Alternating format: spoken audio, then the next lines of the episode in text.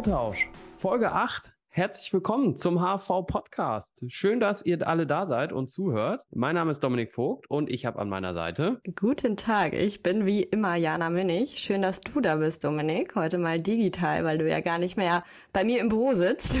Das ist richtig, das ist richtig. Aber hier zu Hause ist auch ganz schön gerade. Ein dominantes Thema zum Monatswechsel. Der HSV hat den Aufstieg nicht geschafft. Können wir das doch bitte hinter uns lassen? Ich hatte es schon verdrängt. Merlin hatte es uns doch versprochen. Fängst du damit wieder an? Ja, es gibt viele, die hier geweint haben, glaube ich. Also wirklich geweint. Der Freund meiner Schwester hat, glaube ich, wirklich ein Tränchen verdrückt. Ähm, ja, ich glaube, wie ganz Hamburg, ja. Sechstes Jahr in Folge zweite Liga. Ob wir nochmal die erste erleben? Was sagst du als bekennender HSV-Fan? Ich meine, schlussendlich, es war absolut verdient. Ja, Stuttgart hat in zwei Spielen war deutlich das bessere Team.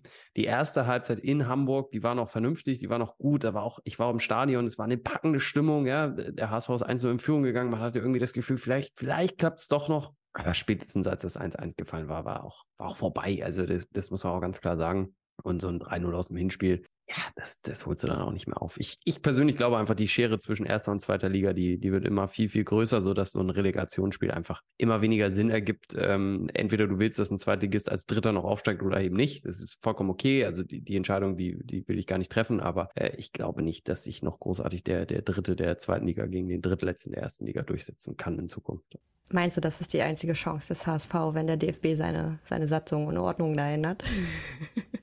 Die DFL. Als ewiger, die DFL, oh Gott, die DFL. Nein, Spaß beiseite. Naja, es, ich, ich habe mir schon sagen lassen ähm, von einer Bekannten, ähm, sie waren drei Jahre in Folge, äh, waren sie Vierter, jetzt sind sie halt nächstes Jahr nochmal Dritter und dann kommt Zweiter. Aha, so läuft das. Wir drücken die Daumen. Einfache Rechnung. Ja. Ja, aber äh, kommen wir mal zum eigentlich zweiten dominierenden Thema und wir sind ja ein HV-Podcast und kein HSV-Podcast und deswegen kommen wir mal zum wirklich dominierenden Thema, was, was äh, diese sich betrifft und zwar der Verbandstag. Da war ja insbesondere die Strukturänderung ähm, das beherrschende Thema der letzten Wochen. Ich war nicht vor Ort, ähm, ich habe mir natürlich berichten lassen, aber jetzt, Jana, kannst du mal für alle berichten. Ja, ist nichts geworden, ne? Die Strukturänderung. Also ich glaube, das war das, was alle am meisten so in, äh, interessiert hat. Die Frage der Fragen, die Abfrage. Ähm, letztendlich hätte es dafür eine Zweidrittelmehrheit gebraucht. Natürlich, also bei 62 Prozent, die dafür gestimmt haben, muss man klar sagen, es ist eine klare Mehrheit dafür gewesen, aber eben nicht die Zweidrittelmehrheit. Und deswegen ähm, bleibt alles beim Alten. Wir bleiben bei drei spielleitenden Ausschüssen mit dem AFM, dem Spielausschuss für den Herrenbereich und dem Verbandsjugendausschuss. Im Elysée war ein voller Saal. 93 Vereine waren dabei also man hat schon die Intensität der Debatte, die auch im Vorfeld geführt wurde, in dem Raum gemerkt. Aber was Gutes hatte diese ganze Diskussion ja um sich. Es gibt ja jetzt eine neue Stelle für als Beisitzerin neu gewählt, Aramak Erk, für Diversität und Nachhaltigkeit. Ich glaube, das, das kann schon auch sehr, sehr gewinnbringend sein. Und das hat sich aus dieser ganzen Diskussion ja der letzten Wochen und Monate ja auch entwickelt, dass das jetzt so diese geschaffene Stelle ist. Das stimmt natürlich. Und es gab auch andere Be Beschlüsse, also andere Sachen, die beschlossen wurden am Verbandstag. Es geht ja nicht nur, oder es ging ja nicht nur um diese Strukturänderung. Wir saßen da, glaube ich, ich weiß es gar nicht, über vier Stunden. Äh, ich weiß es nicht mehr. Auf jeden Fall ging der Verbandstag sehr lange und ähm, da gibt's noch eine Reihe Beschlüsse, die sich vor allem auf den Spielbetrieb auswirken. Auf die wollen wir jetzt noch eingehen. Genau, wir haben Heiko Alt, Teamleiter Spielbetrieb bei uns im Verband, eingeladen und haben mit ihm mal die, die Beschlüsse des Verbandstags eingeordnet, was eigentlich Auswirkungen jetzt so auf den Spielbetrieb hat. Und ich glaube, für jeden Kicker, für jede Kickerin da draußen ist das wirklich entscheidend, was sich jetzt teilweise geändert hat. Von daher ähm, hört rein, war ein gutes Gespräch. Hallo Heiko, schön, dass du heute unser Gast bist in dieser Podcast-Folge. Nun war ja am 1.6. der Verbandstag, wir haben es eben schon angerissen. Wie blickst du denn darauf zurück?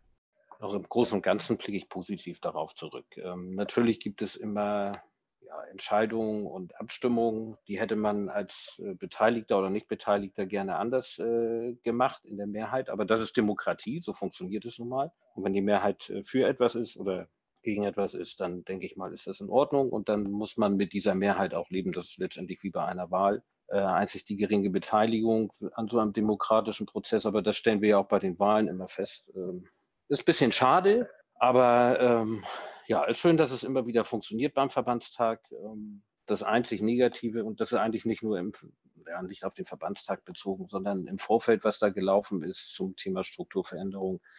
Es hat mich wirklich erschrocken, äh, dass es viele Personen gab, die in ihren Verein immer gegen Gewalt äh, sich stellen und äh, mit verbaler Gewalt dann geantwortet haben. Und äh, das hat mich schon ein bisschen enttäuscht, dass man da nicht auf einer Sachebene diskutieren kann. Emotionen sind immer gut, die gehören dazu, aber auch Emotionen können äh, im respektvollen Umgang geäußert werden. Und von daher, das fand ich ein bisschen schade. Und war ja auch ein sehr intensiver, langer Verbandstag diesmal. Ne? Also wenn ich, ich war, also ich war ja nicht dabei, ich bin äh, auf dem Weg nach Hause gewesen, habe immer gesagt, ich komme viel zu spät in Hamburg an und dann am Schluss endlich war ich früher zu Hause, als ihr, glaube ich, da Feierabend hattet. Ja, das stimmt. Ähm, Gott sei Dank haben wir das selten. Es hat schon den einen oder anderen Verbandstag gehabt, äh, gegeben, wo es dann schon mal auch etwas noch einen Tick länger ging als der, aber Gott sei Dank ist das nicht die Regel. Aber gut, äh, lass uns mal direkt äh, auf die Beschlüsse eingehen, ähm, die wirklich jetzt Einfluss auf den Spielbetrieb haben. Wir sind ja heute hier, um das so ein bisschen einzuordnen, damit unsere Zuhörer und Zuhörerinnen eigentlich wissen, worauf muss ich mich jetzt umstellen. Also natürlich ändern wir jetzt nicht den Fußball im Gesamten. Wir brauchen jetzt nicht alle Regeln neu erklären, sondern eigentlich nur das, was sich jetzt verändert im, im Spielbetrieb, ähm, weil das ist, glaube ich, so das A und O für alle. Da fange ich mal direkt an. In Bezug auf Nichtantritte gibt es jetzt ja schon eine interessante Änderung. Was hat es denn damit eigentlich auf sich? Ja, natürlich. Also die ursprüngliche Regelung war eigentlich für alle ganz einfach. Dreimal nicht Antritt ist Streichung. Äh, beim ersten Mal einmal die Strafe, beim zweiten Mal zweimal die Strafe, die Strafe, beim dritten Mal viermal die Strafe und dann die Streichung. Das wurde jetzt etwas äh, geändert und äh, das hat natürlich leider auch einen etwas traurigen Grund, weil in kürzer, in der, in der nahen Vergangenheit haben wir leider festgestellt, dass so die Verbindlichkeit zu einem Spiel anzutreten doch äh, arg nachgelassen hat. Und daher hat man hier das Ganze ein bisschen angezogen, indem man einmal gesagt hat, so im Herrenleistungsbereich sind wir beim äh, zweiten Nichtantritt schon bei der Streichung. Und beim ersten Nichtantritt natürlich die Geldstrafe, aber eben auch drei Punkte Abzug. Und im Ü-Bereich, da gibt es weiterhin die drei Nichtantritte, aber da ist dann beim ersten Nichtantritt der eine Punkt Abzug, beim zweiten Nichtantritt drei Punkte Abzug und beim dritten Nichtantritt dann wieder die Streichung. Also es ist ein bisschen ähm, verschärft worden. Immer schade, dass so etwas äh, ne, nötig ist, aber leider ähm, hat die Vergangenheit das erforderlich gemacht. Du hast gerade Herrenleistungsbereich gesagt. Was, was bedeutet das genau? Ja, Herrenleistungsbereich bedeutet von der Oberliga Hamburg bis runter zur Kreiskasse B. Okay, kommen wir zum nächsten Beschluss. Und zwar gab es einen Vorschlag der spielleitenden Ausschüsse und des Schiedsrichterwesens. Die wollen nämlich noch deutlicher gegen Spielabbrüche vorgehen und das wurde auch beschlossen beim Verbandstag. Was genau passiert denn da nun?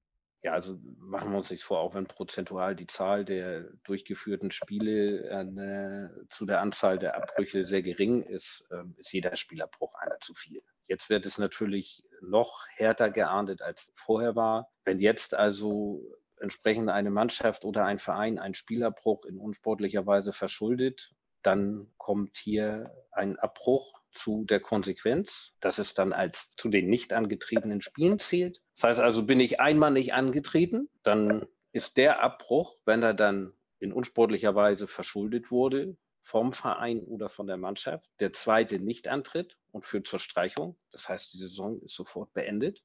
Und genauso ist es natürlich dann im Ü-Bereich mit dem dritten und äh, in allen anderen Bereichen, Frauenbereich etc., wo ja der dritte Nicht-Antritt auch ist, hat das genau dieselben Folgen dass man dann also dieser Abbruch durchaus bedeuten kann, dass eine, eine Saison ganz schnell beendet ist. Und die zweite Sache, und das ist dann eine Sache der spielleitenden Ausschüsse, die dann auch noch entscheiden kann, können aufgrund der Sache, dass sie sagen, hier nächstes Wochenende wird die Mannschaft erstmal nicht spielen. Das heißt also auch der sofortige Einsatz nach einem unsportlichen Verhalten kann erst einmal gestoppt werden. Und dann kann, je nachdem wie das Sportgericht urteilt nachher ausfällt, das zu einer Neuansetzung kommen.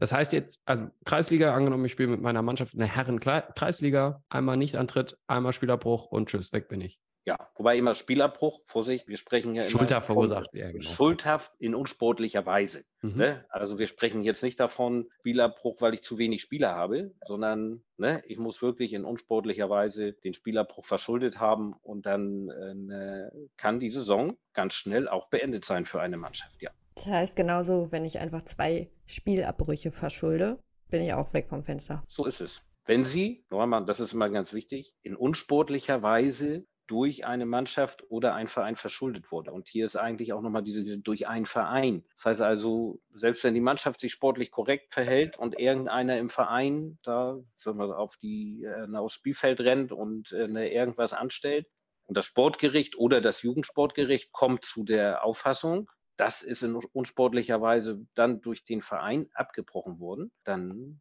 sind wir ganz schnell dabei.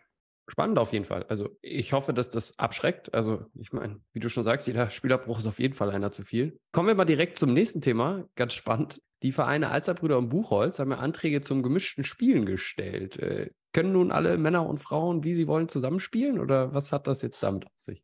Also alle zusammenspielen, das ist nicht möglich. Es ist natürlich weiterhin so, dass ähm, die Herren nicht bei den Frauen spielen dürfen, sondern hier ging es nur darum, dass eben Frauen bei den Herren spielen dürfen. Und das ist eingeschränkt. Also Kreisliga können bis zu drei Personen eingesetzt werden, die eben nicht das Geschlecht männlich haben. Wir sprechen hier von weiblich divers. Die können dort also mitwirken. Ab Kreisklasse abwärts, also Kreisklasse und Kreisklasse B, ist das uneingeschränkt und auch für den Ü-Bereich. Was daraus entsteht, äh, ist schwer vorhersehbar. Da sage ich immer, alle mal die Glaskugel auspacken. Aber ich habe ja auch schon mehrere Frauenspiele gepfiffen und habe durchaus dort Mannschaften antreffen müssen bei der Frauenkreisliga, wo ich sage, die könnten eigentlich alle Ü-Bereich spielen. Aber daher, dass es im Frauenbereich keinen Ü-Bereich gibt, obwohl der angeboten wird, aber es kommt keine Meldung dafür, spielen die dann da. Und ich kann mir gut aus vorstellen, wenn dann die erste Frau mal den ersten Schritt macht, dass sich so etwas dann äh, ganz schnell umspricht. Das heißt, wenn ich jetzt, also nicht ich, sondern wenn ich ein Mann wäre, äh, in einer Bezirksliga spielen würde mit meiner Mannschaft, wie sähe das da aus oder in der Landesliga? Dort dürfen keine Personen mitspielen äh, eines anderen Geschlechts, außer männlich. Dort ist das definitiv nicht möglich. Das heißt, Bezirksliga, das bleibt alles weiterhin, aufwärts bleibt alles rein männlich, aber ab Kreisliga abwärts können Frauen oder diverse ohne Probleme mitspielen. Wenn sie natürlich, das ist natürlich ganz wichtig, wenn sie auch das Alter entsprechend haben. Das heißt also, natürlich kann kein B-Jugendspieler dann äh, im Erwachsenenbereich eingesetzt werden oder eine 28-jährige Frau äh, bei den Senioren. Das geht nicht. Da gibt es natürlich die Altersklasseneinschränkung. Da muss man natürlich schon gucken. Aber wenn Sie das erfüllen, was für die Altersklasse erforderlich ist, dann können Sie dort mitspielen. Und bei den Mädchen, also kommen wir mal von den, von den Erwachsenen zu den Kindern oder Juniorinnen, Junioren. Bei den Mädchen war es doch so, bisher konnten die bei den B-Junioren mitspielen, also in jungen Mannschaften mitspielen. Ich habe gehört, dass es jetzt nun auch bis zu den A-Junioren möglich. Ist das so und welche Voraussetzungen muss man dafür haben? Ja, also das ist so.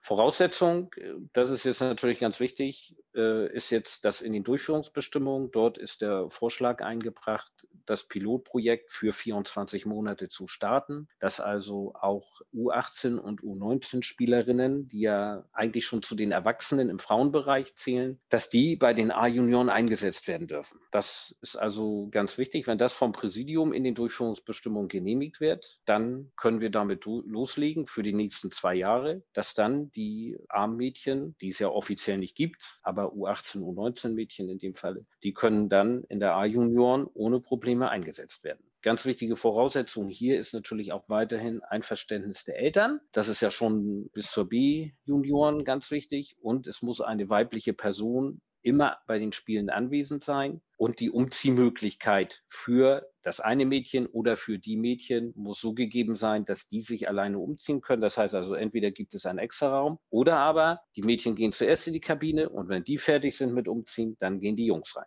Kommen wir mal in einen anderen Bereich. Der erste FC Kickborn hat eine Änderung in Bezug auf die Proteste beantragt und auch die wurde genehmigt. Erläutere doch einmal, was das damit auf sich hat. Ja, das ist eigentlich äh, ein Antrag, auf den ich schon sehr lange gewartet habe und wo ich viele Vereine immer wieder darauf angestoßen habe, wenn die bei, sich bei mir beschwert haben und gesagt haben, ey Mensch, das ist doch sportlich unfair.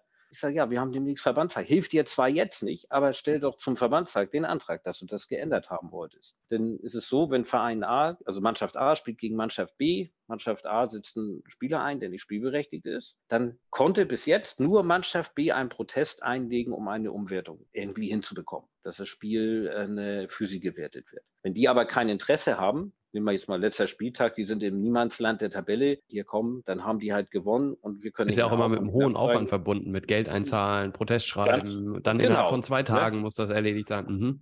Richtig. Habe ich kein Interesse, ist mir auch egal. Ich mache nichts. So, und nur diese beiden konnten das bewirken. Jetzt ist es so, dass also eine Mannschaft, die auch in dieser Staffel spielt, wenn wir von einem Punktspiel sprechen, also eine dritte Mannschaft, kann dann Protest einlegen. Und ich finde das sehr wichtig, weil, wie gesagt, für die geht es vielleicht um den Auf- und Abstieg. Und das ist in der Vergangenheit schon vorgekommen, dass dann wirklich am letzten Spieltag durch einen Sieg hatten sich die einen gerettet und dafür mussten andere absteigen. Und dann hat man halt keinen Protest einlegen können. Und das ist dann so durchgegangen, weil man nichts machen konnte. Also es ist nicht einmalig der Fall, sondern das hat schon mehrmals gegeben. Und deswegen habe ich die Vereine immer mal wieder darauf hingewiesen. Ich sage, Leute, wenn ihr das ändern wollt, dafür gibt es den Verbandstag. Und jetzt ist es soweit. Wenn ich also in meiner Staffel bei einem anderen Spiel feststelle, ey, da ist in irgendeiner Weise gegen die Satzung und Ordnung des Hamburger Fußballverbandes verstoßen worden, was zur Umwertung führt. Die Protestgründe, die es da oben gibt, Regelverstoß, Einsatz nicht berechtigter Spieler etc. Dann kann eben auch ich Protest einlegen. Und beim Pokalwettbewerb kann ich das auch, aber dann muss ich noch im Pokalwettbewerb sein. Also eine Mannschaft, die schon ausgeschieden ist, die kann keinen Protest einlegen.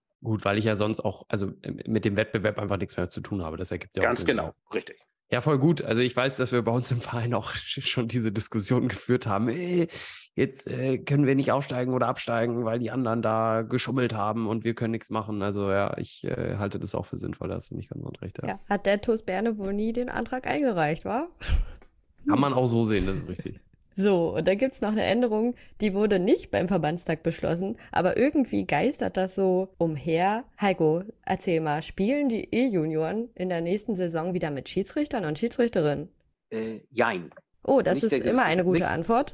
Ja, nicht der gesamte E-Juniorenbereich, sondern der gesamte E-Mädchenbereich, weil die trennen nicht nach alt und jung, ähm, aber bei den Junioren trennen wir nach alten und jungen Jahrgang und der alte Jahrgang E-Junioren wird mit Schiedsrichter spielen. Es ist nur witzig, dass das immer rumgeistert, weil wer an den Regionalkonferenzen der Junioren am, am 1. Februar und am 8. Februar teilgenommen hat, da hat sich der Verbandsjugendausschuss ganz klar positioniert und gesagt, hier, wir werden ab der kommenden Saison in der älteren E-Junioren und bei den E-Mädchen wieder mit Schiedsrichtern spielen. Der Ursprung liegt natürlich darin, dass einige Vereine sich gemeldet haben und gesagt haben, ey Mensch, bei der älteren E und da ist das schon ein bisschen hektisch und man könnte doch. Und dann kam auch der Schiedsrichterbereich und auch nicht zu Unrecht, die sich über die mangelnden Einsatzmöglichkeiten ihrer Schiedsrichteranwärter und Anwärterinnen beklagten, weil gleich in der D-Union oder bei den D-Mädchen anzufangen, das ist schon als Anwärter eine Herausforderung, zumal die fast gleich alt sind. Und dementsprechend hat sich dann der Ausschuss für Frauen- und Mädchenfußball, Verbandsjugendausschuss und der Verbandsschiedsrichterausschuss haben sich zusammengesetzt und haben gesagt, ey, wie können wir das Problem lösen? Die Vereine haben den Wunsch geäußert,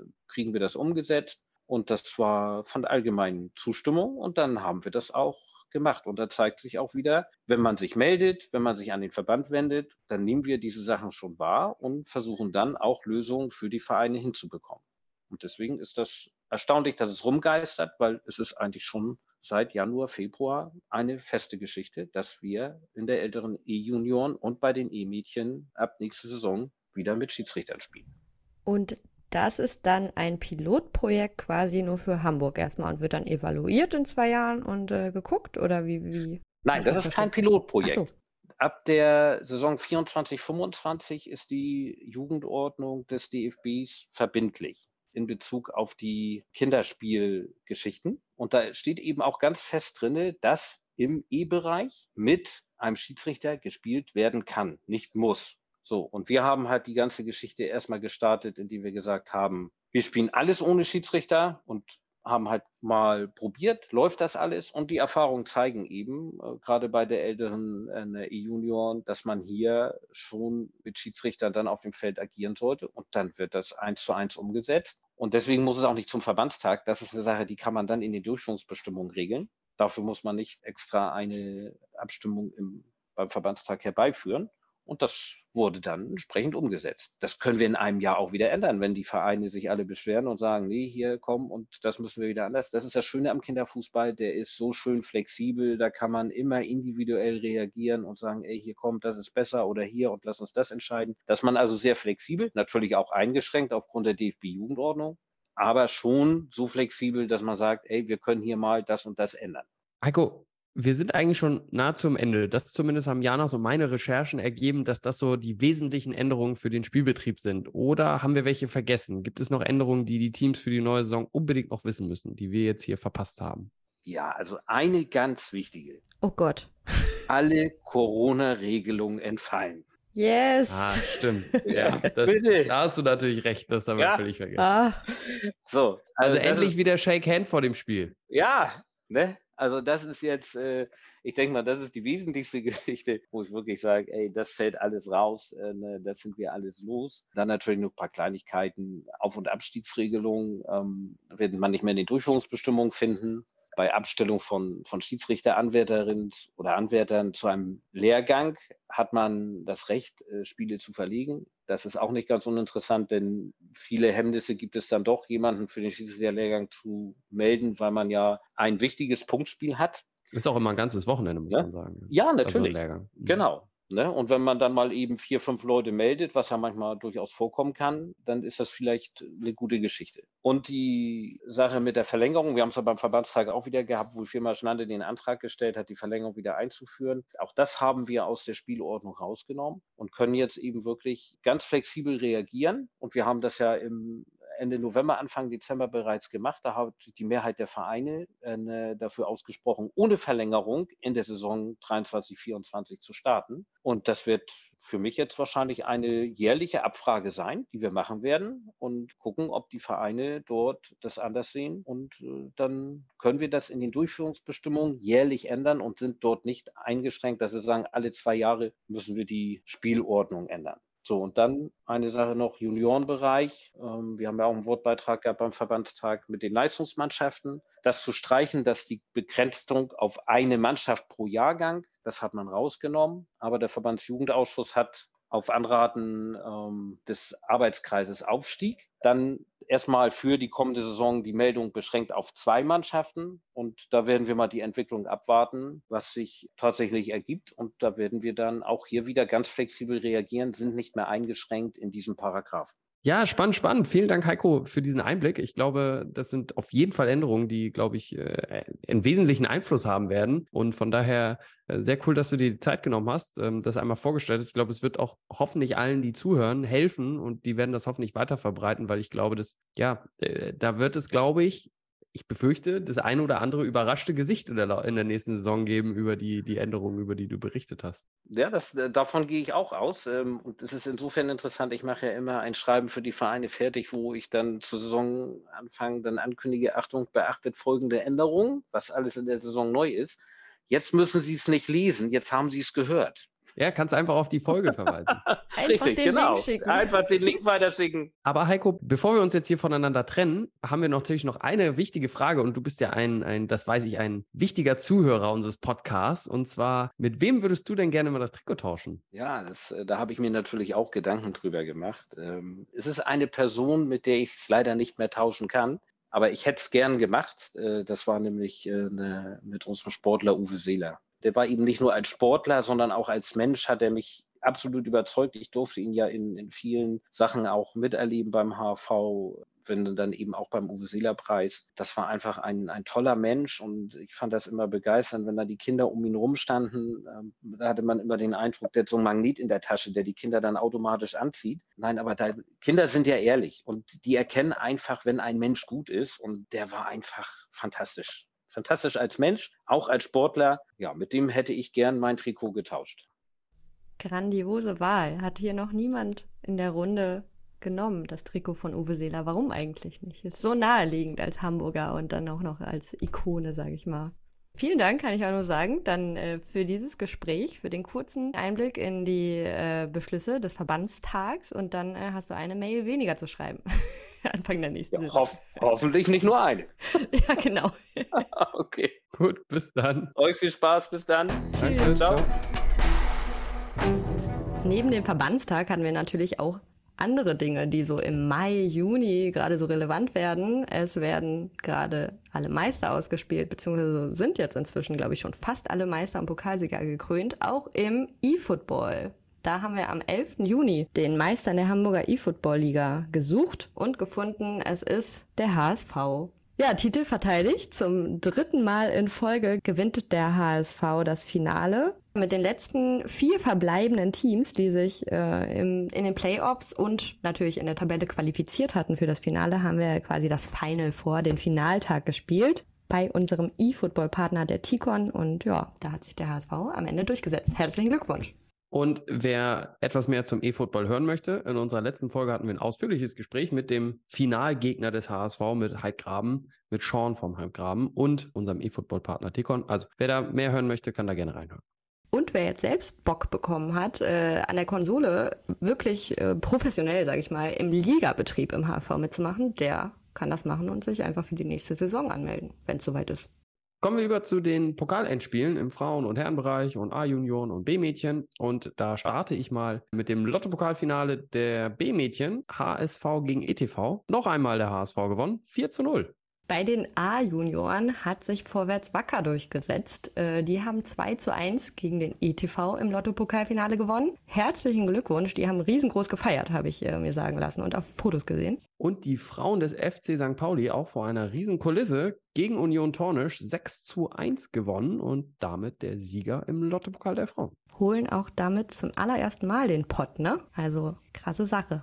Dann hatten wir natürlich noch äh, das Herrenpokalfinale im Lottopokal. Das hat Teutonia 05 gewonnen. Mit 1 zu 0 haben die sich gegen den Oberligisten TSV Sasel durchgesetzt. Herzlichen Glückwunsch auch nochmal im Nachhinein. Aber Jana, über eine Sache müssen wir mal sprechen. 1800 Zuschauer beim Lottopokalfinale der A-Junioren, 3882 Zuschauende beim Lottopokalfinale der Frauen. Was sind denn das für geile Zahlen? Oder? Also bei den Frauen war ich selbst dabei im Stadion Hohe Luft. Da ging einiges ab, auch deutlich, muss man sagen, durch die St. Pauli-Fans, die da ordentlich getrommelt und äh, Stimmung gemacht haben und in viel Vielzahl da waren. Bei den A-Junioren habe ich nur Bilder gesehen und habe gehört von Kollegen. Also da war auch ordentlich was los. Mega cool. Ich würde mich freuen, wenn das in den nächsten Jahren nicht nur beim Lottopokalfinal der Herren immer so eine Kulisse ist, sondern wirklich bei allen. Ich finde, das ist ein, eine Riesensache und auch für A-Junioren und auch für Frauen ist das eine Riesensache, vor so einem großen Publikum zu spielen. Und ich glaube, das, das bringt nochmal besonderen Ansporn, das bringt nochmal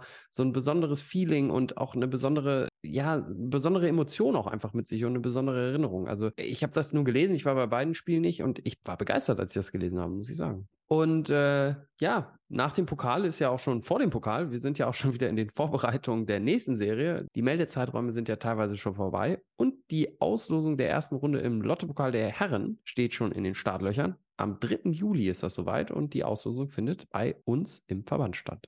Ganz anderes Thema jetzt. Harter Cut. Wir kommen zur UEFA Euro 2024. Ja, das ist jetzt noch ein Jahr hin. Wobei Tatsächlich ist es genau ein Jahr heute, oder? Ja, genau. Also vor zwei Tagen wäre es ein Jahr zum Eröffnungsspiel der Euro 2024 gewesen. Aber heute in genau einem Jahr, heute am 16.06.2023 in einem Jahr, also 2024, findet das allererste Spiel in Hamburg statt. Und äh, Partie kann ich euch natürlich noch nicht nennen, weil äh, wird erst Anfang Dezember ausgelost. Aber ähm, genau, ein Jahr noch. Und dann kommt das große Event auch nach Hamburg. Und heute, äh, am Release-Datum, sage ich mal, äh, wenn wir hier erscheinen, ist auch der Active City Day. Und da heißt es auch unter dem Motto One Year to Go. Da seid ihr auch dabei. Was, was findet denn da statt? Der Active City Day äh, wird durchgeführt von der Stadt Hamburg und zahlreiche Sportvereine, Sportverbände präsentieren sich, sind in der Stadt unterwegs und haben zahlreiche Aktionsstände. Und wir sind zu finden am Mönckebergbrunnen. Dort gibt es zwei Bereiche, die wir aufgebaut haben. Unter anderem ein Tor, auf das geschossen werden soll. Mindestens mal 365 Mal für die 365 Tage bis zum nächsten Jahr. Kommt einfach vorbei. Wir sind am Mönckebergbrunnen. Und ich habe äh, gelesen, auch Almut Schuld zum Beispiel ist dabei. Almut Schuld, Coach Esume, HV-Präsident Christian Okun und weitere zahlreiche zahlreiche Gäste, die da vorbeikommen.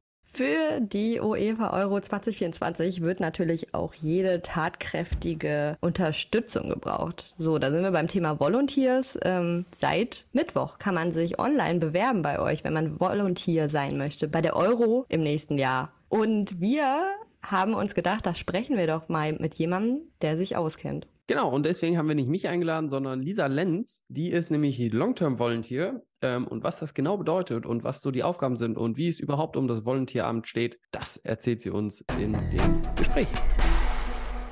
Ja, Lisa, schön, dass du da bist. Äh, heute mal bin ich mal in anderer Funktion. Bisher haben wir uns ja im, im Bereich der Volunteers kennengelernt, ähm, weil ich ja mit meinem neuen Job bei der Euro 2024 GmbH aktiv bin und äh, du ja als Long-Term Volunteer bei uns bist. Und heute, in genau einem Jahr, findet ja das erste Spiel in Hamburg statt. Bist du denn schon voller Vorfreude? Äh, ja, auf jeden Fall. Also erstmal schön, dass ich äh, hier sein darf und ein bisschen berichten darf äh, von dem Volunteer-Bereich. Und ähm, ja, ich bin auf jeden Fall voller Vorfreude. Wir waren Montag äh, beim Länderspiel in Bremen. Das war schon cool. Es war schon wieder ein cooles Event, auch wenn das Ergebnis so, ich sage jetzt mal, für den deutschen Fußball semi-gut war. Ähm, Hat es auf jeden Fall äh, Bock gebracht und die Spannung erhöht äh, auf das nächste Jahr. Und ich bin voller Vorfreude auf jeden Fall. Kommen wir direkt mal auf dieses Volunteer-Thema zu sprechen. Du bist eine von 20 Long-Term Volunteers im Team Hamburg. Was sind denn da genau deine Aufgaben? Ähm, ja, also wir unterstützen tatsächlich ähm, das Team um Dominik, Arne, Nico bei der Auswahl der Volunteers. Also wir brauchen ja ganz, ganz viele Volunteers für Hamburg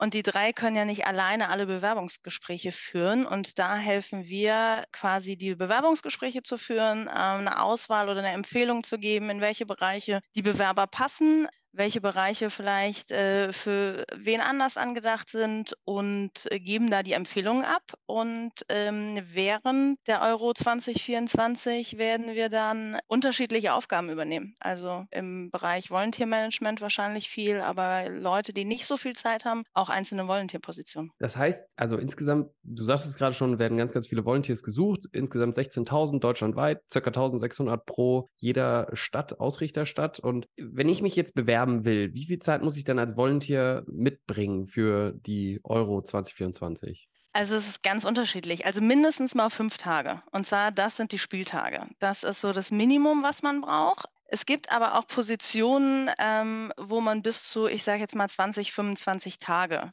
braucht, was aber auch nicht bedeutet, dass das 20, 25 Tage am Stück sind, sondern es gibt viele Bereiche, wie wenn man sich jetzt zum Beispiel die Akkreditierung anguckt, das kennt man, Akkreditierung startet schon immer viel, viel früher. Also das geht schon viel früher los. Es kann sein, dass irgendwie gewisse Bereiche ab äh, Mitte Mai schon zu besetzen sind. Ähm, oder der IT-Bereich zum Beispiel. Alles, was äh, so um den Stadion Struktur betrifft, Signage, das sind alles so Sachen, die fangen nicht einen Tag vorm Spiel an, sondern die gehen viel früher. Und ähm, dann muss einfach, ähm, ja, müssen äh, die Positionen bis zu sechs, sieben Wochen besetzt sein. Es gibt aber auch andere Positionen, wo man wirklich nur den Spieltag, vielleicht noch den Tag vor dem Spieltag braucht. Das sind dann so zehn. Es kommt immer so drauf an. Also ich sage immer erstmal bewerben und dann können wir immer noch gucken, ob es passt oder ob es nicht passt. Du hast gerade schon diverse Themenbereiche oder Felder angesprochen, in denen man eingesetzt werden kann. Gib mal so ein, konkrete Beispiele. Also welche Aufgaben gibt es konkret?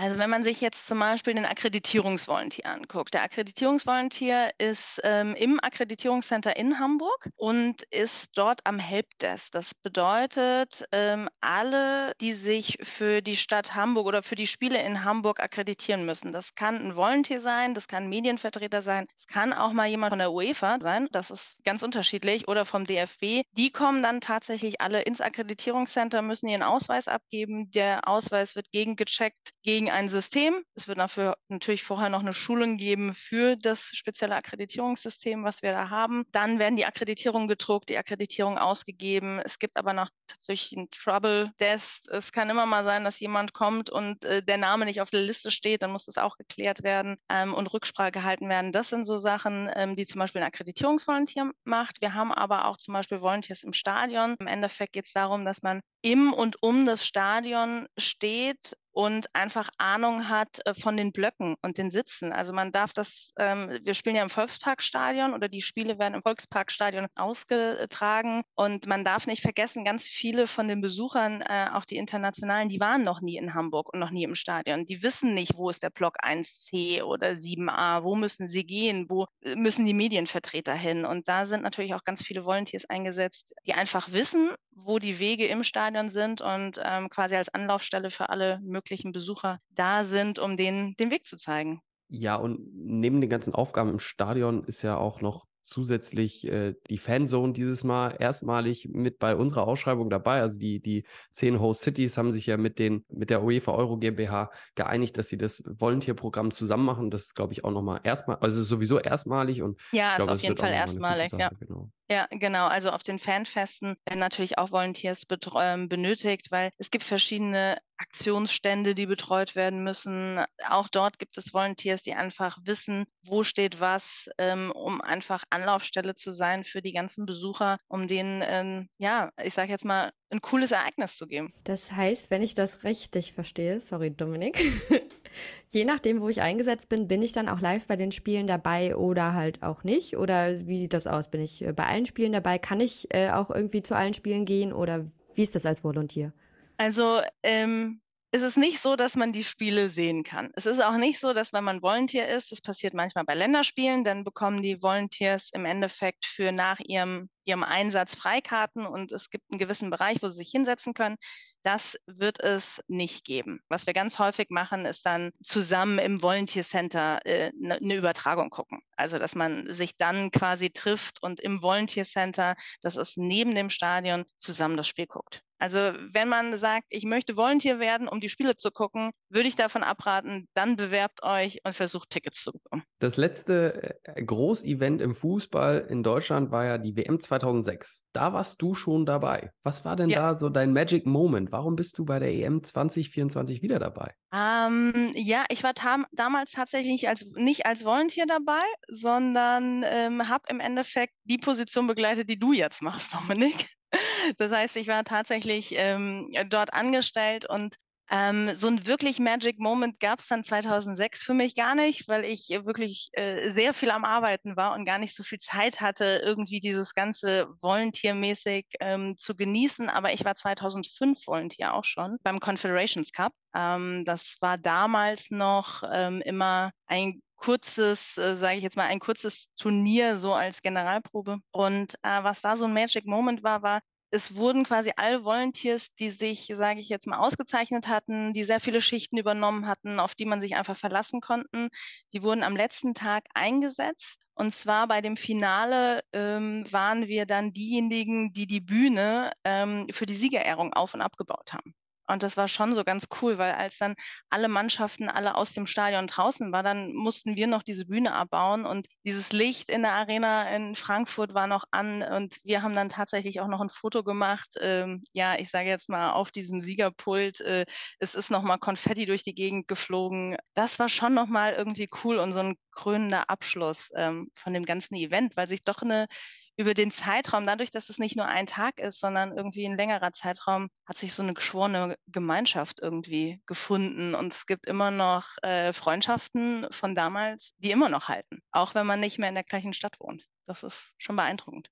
Das heißt, du bist, wenn wir mal grob überschlagen, jetzt schon fast seit 20 Jahren als Volunteer am Start. Wie lange machst du das grundsätzlich schon? Wann hast du angefangen? Was hast du schon erlebt als Volunteer, wenn das schon zurückreicht bis zum Confed Cup 2005? Ja, also tatsächlich habe ich schon, schon ein bisschen was erlebt. Ich habe angefangen äh, durch eine Freundin, die Triathlon gemacht hat, die gesagt hat, kannst du nicht hier Volunteer ähm, beim Triathlon äh, einmal und beim Ironman aushelfen. Das haben wir gemacht. Ähm, hier in Hamburg hab, dann? Äh, nee, nicht in Hamburg, tatsächlich in Frankfurt hatte mich tatsächlich auch in der, schon seit meiner Jugend, ähm, ich komme nicht aus dem Fußball, sondern aus dem Hockey, auch da immer schon irgendwie ehrenamtlich im Verein, als Trainer, Schiri, was es so alles Mögliche gibt, ähm, quasi, habe da immer mitgemacht und Nachdem das irgendwie in Frankfurt so ganz cool war mit dem Ironman, hatten wir zu viert zusammen beschlossen, ähm, wir bewerben uns äh, für die Olympischen Spiele 2004 in Athen. Und ähm, ja, da bin ich genommen worden, war vier Wochen in Athen äh, im Sommer, ähm, war da tatsächlich, was mein Glück war, auch im Bereich vom Hockey eingesetzt und habe äh, vier Wochen auf dem Zeltplatz in Athen gewohnt und habe äh, täglich äh, quasi meine Volunteerschichten ähm, dann im Hockeystadion gemacht. Das war schon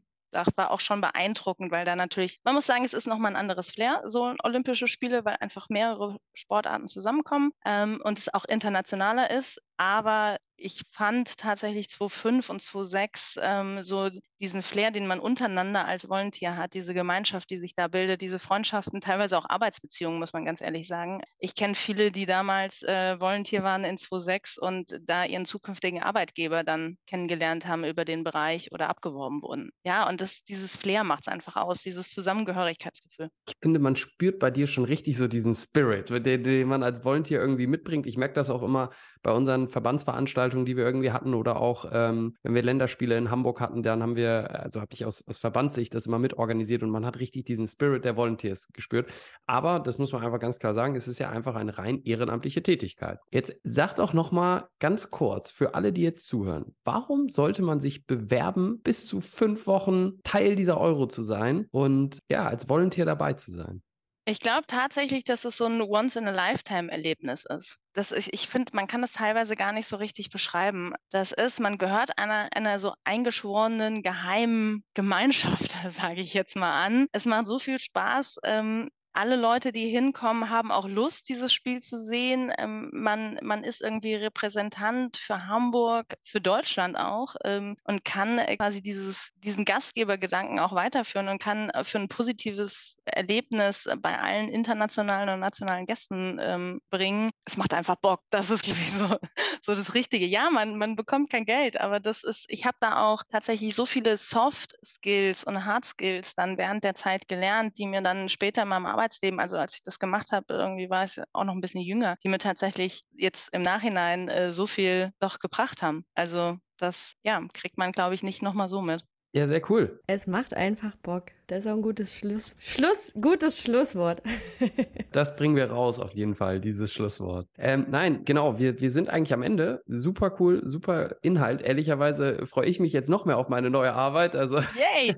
der Spirit ist auch zu mir weiter übergeschwappt. Also äh, ich freue mich jetzt auch tierisch äh, auf, die, auf die kommenden Aufgaben und auch mit euch. Auch ähm, genau am Montag in Bremen. Das war schon, schon eine coole Erfahrung. Und da hat man schon gemerkt, es ist ein richtige, es ist ein richtiges Team. Und das, ich glaube, das, das wird über die nächsten nächsten Wochen und Monate wirklich noch wachsen. Und ich habe da jetzt äh, auch schon, also ich habe schon Feuer und Flamme. Ich, ich gebe das noch weiter hoffentlich an alle anderen, die ich, die ich sehe.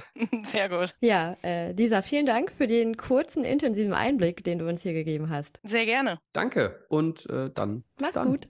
Bis dann. Ciao.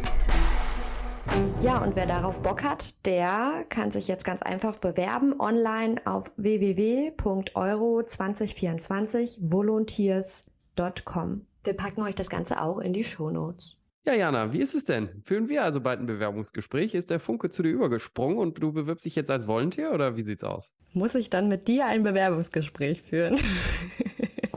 Wenn es gut läuft mit mir, wenn es schlecht läuft, wer weiß. Ja, also ich muss sagen, tatsächlich kriegt man da schon richtig Bock drauf beim Zuhören. Äh, das klingt ja wirklich wie so ein Once-in-a-Lifetime-Erlebnis und mal gucken, ich habe ja hier auch noch einen anderen, also nicht nur einen anderen Hauptjob, ich habe hier einen Hauptjob und ähm, so geht es vermutlich vielen, die auch Bock drauf haben, aber es kriegt man mit Sicherheit alles unter einen Hut. Ich muss mal schauen, aber ich hätte schon Bock.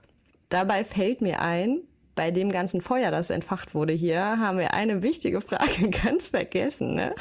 Shame on us, ja. Und zwar haben wir Lisa ganz vergessen, die Frage zu stellen, mit wem sie denn mal ihr Trikot tauschen würde. Aber wir haben nachgehakt. Und diejenige, mit der Lisa mal das Trikot tauschen würde, ist Bibiana Steinhaus.